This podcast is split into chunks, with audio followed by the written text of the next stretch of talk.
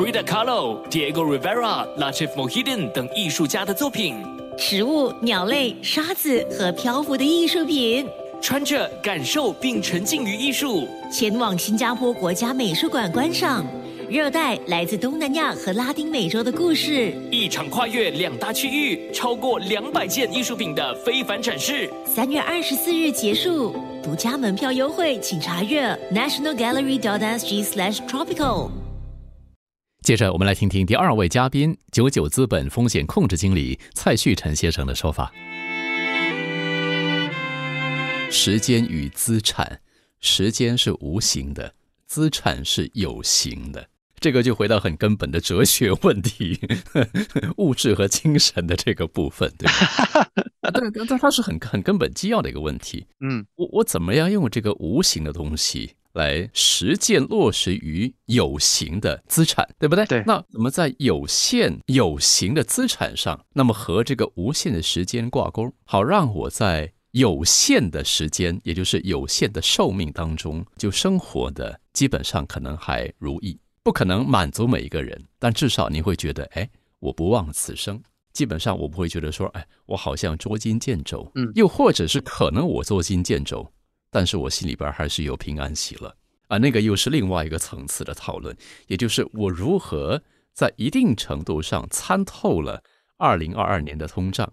我如何参透了在新加坡或在任何这个地方，就如呃蔡旭成先生所说，因为你是风险控制嘛，那我如何在时间上做些文章？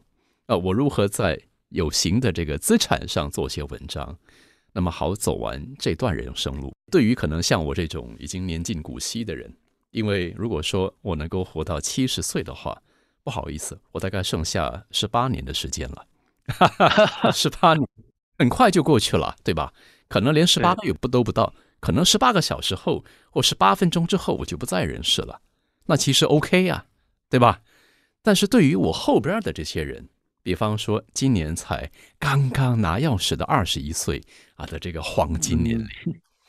他想，哎呦，天哪！听这两个人说话，对，一个年轻嘛，还不到四十，一个已经他们感受不到，呃，一个一只脚已经入了棺材，或已经超过一半的身体入棺材的 uncle 在那儿，不在说些什么东西。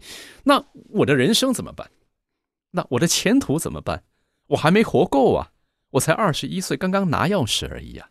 年轻人，在这种乱世当中。而且是疫情当中，从大学毕业跨入啊这个社会工作的年轻朋友，而没有任何背景啊，没有什么爸爸或妈妈当靠山，呃，也没有什么就是祖宗当靠山，你就是两只手编手之足，那他们的机会在哪？近一两年就是疫情的过程中，你经常会看到媒体上出现两个词语，一个是内卷，一个是躺平。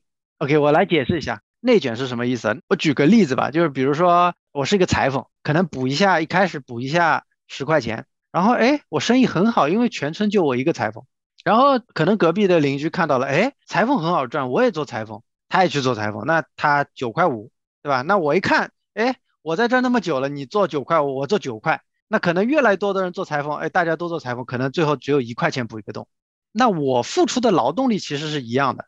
对不对？我作为一个裁缝，其实我的劳动力一直没有变，但我得到的回报直接变成了十分之一，这就是一个内卷，就是一个社会由于过度的竞争导致了一个内卷，所以内卷无处不在。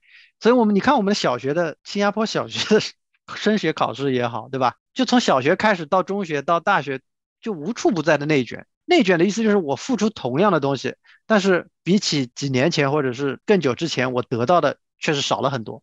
因为可能以前考个大学没有那么苦，现在内卷严重。你考个大学，你小孩，你看现在周末之前不是有个笑话，新加坡的疫情 倒在了培训班吗？是吧？就是小孩都去上培训班，这是第一个词内卷。第二个词就是躺平。躺平什么意思呢？躺平就是是内卷的衍生物。由于内卷太严重了，我做什么也没有用了。我就算再做个裁缝，我修修补补也就一块钱一个洞，那我还不如躺平算了。是，就我什么都不干了，我躺平。当代年轻人会被这两个词严重的困惑，可能我岁数不是很大，但是我给的一个建议就是，你一定要忘记这两个词，你千万不要把这个两个词总是挂在脑里，因为你要想这两个词是谁灌输给你的，这两个词是现在的自媒体灌输给你的，他告诉你年轻人没有机会了，年轻人你难以跳出这个阶层的固化，告诉你这个寒门再难出贵子，是自媒体告诉你的。但是你反过来想想，为什么会有自媒体？如果真的没机会，那自媒体哪来的？这些让你感同身受、让你能够产生共鸣的词汇，这些文章、这些视频，就是这些自媒体通宵达旦熬出来的。他们都没有在这个内卷严重的情况下躺平。我觉得媒体是内卷最严重的一个产物了，因为他这个东西，你听了他的，你就不听他的，没有办法，人的时间是有限的嘛，对吧？媒体是内卷非常严重，他们都不甘内卷，不甘躺平。你一个年轻人，你看了一些文章，哎，我感同身受，我要躺平。那你说你你的机会在哪里？你的将来在哪里？我我想给的建议就是，你你先把这两个字给忘记，OK，我们再来看怎么办？你的机会在哪里？OK，历史它是不会重复的，但它会惊人的相似。其实很简单，你回看二十年，回看十年前，你的机会在哪里？机会永远在最新的赛道。什么叫最新的赛道？OK，我举个例子，我们去超市，比如说地松，你去超市，你买了很多东西，你要结账，你会发现一个有趣的现象，就是超市结账的队伍。会怎么样？永远是相等的，它队伍的长度永远是差不多的。哪怕你再开个口，你再排十个口，你的队伍永远是等长的，对不对？你会发现，比如说我新开了口，哎，排在后面的人他会他会跑到那个口去，是。所以你队伍渐渐的又变成等长。所以最新的赛道对于年轻人来说，你们的优势就是你们排在了最后，你切换赛道的成本是非常低的。就比如说你你在超市你排在最后，你新开了个口，你肯定去新开了口嘛。但是之前排在第一个人他会去新开的口吗？或者排在中间的人他会去新开的口吗？未必，对不对？因为他切换赛道的成本太贵了。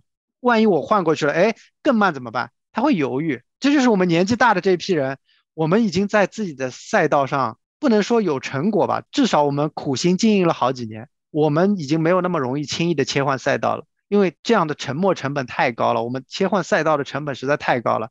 而年轻人，你的优势恰恰是你在这些赛道，你是刚刚进入这个赛道的尾端，一旦有新的赛道，你就应该去嘛，对吧？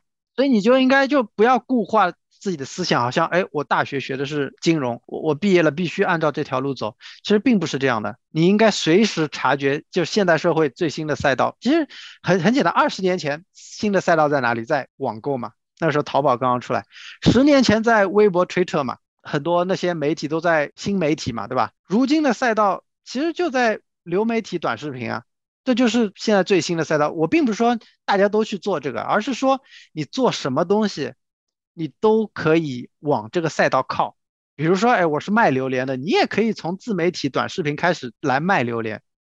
就我只是举这样一个例子，就是你要知道当下最火的、最新的赛道在哪里，因为你。作为一个年轻人，你很容易去切换那个赛道。年轻人学东西能力特别的强嘛，对吧？年纪大了，你就有一些固化的思维，其实会阻碍你一些发展。但这恰恰是年轻人的一个优势。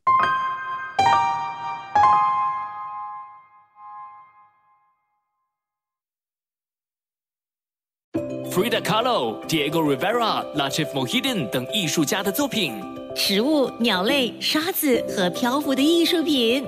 穿着感受并沉浸于艺术，前往新加坡国家美术馆观赏热带来自东南亚和拉丁美洲的故事。一场跨越两大区域、超过两百件艺术品的非凡展示，三月二十四日结束，独家门票优惠，请查阅 nationalgallery.sg/tropical。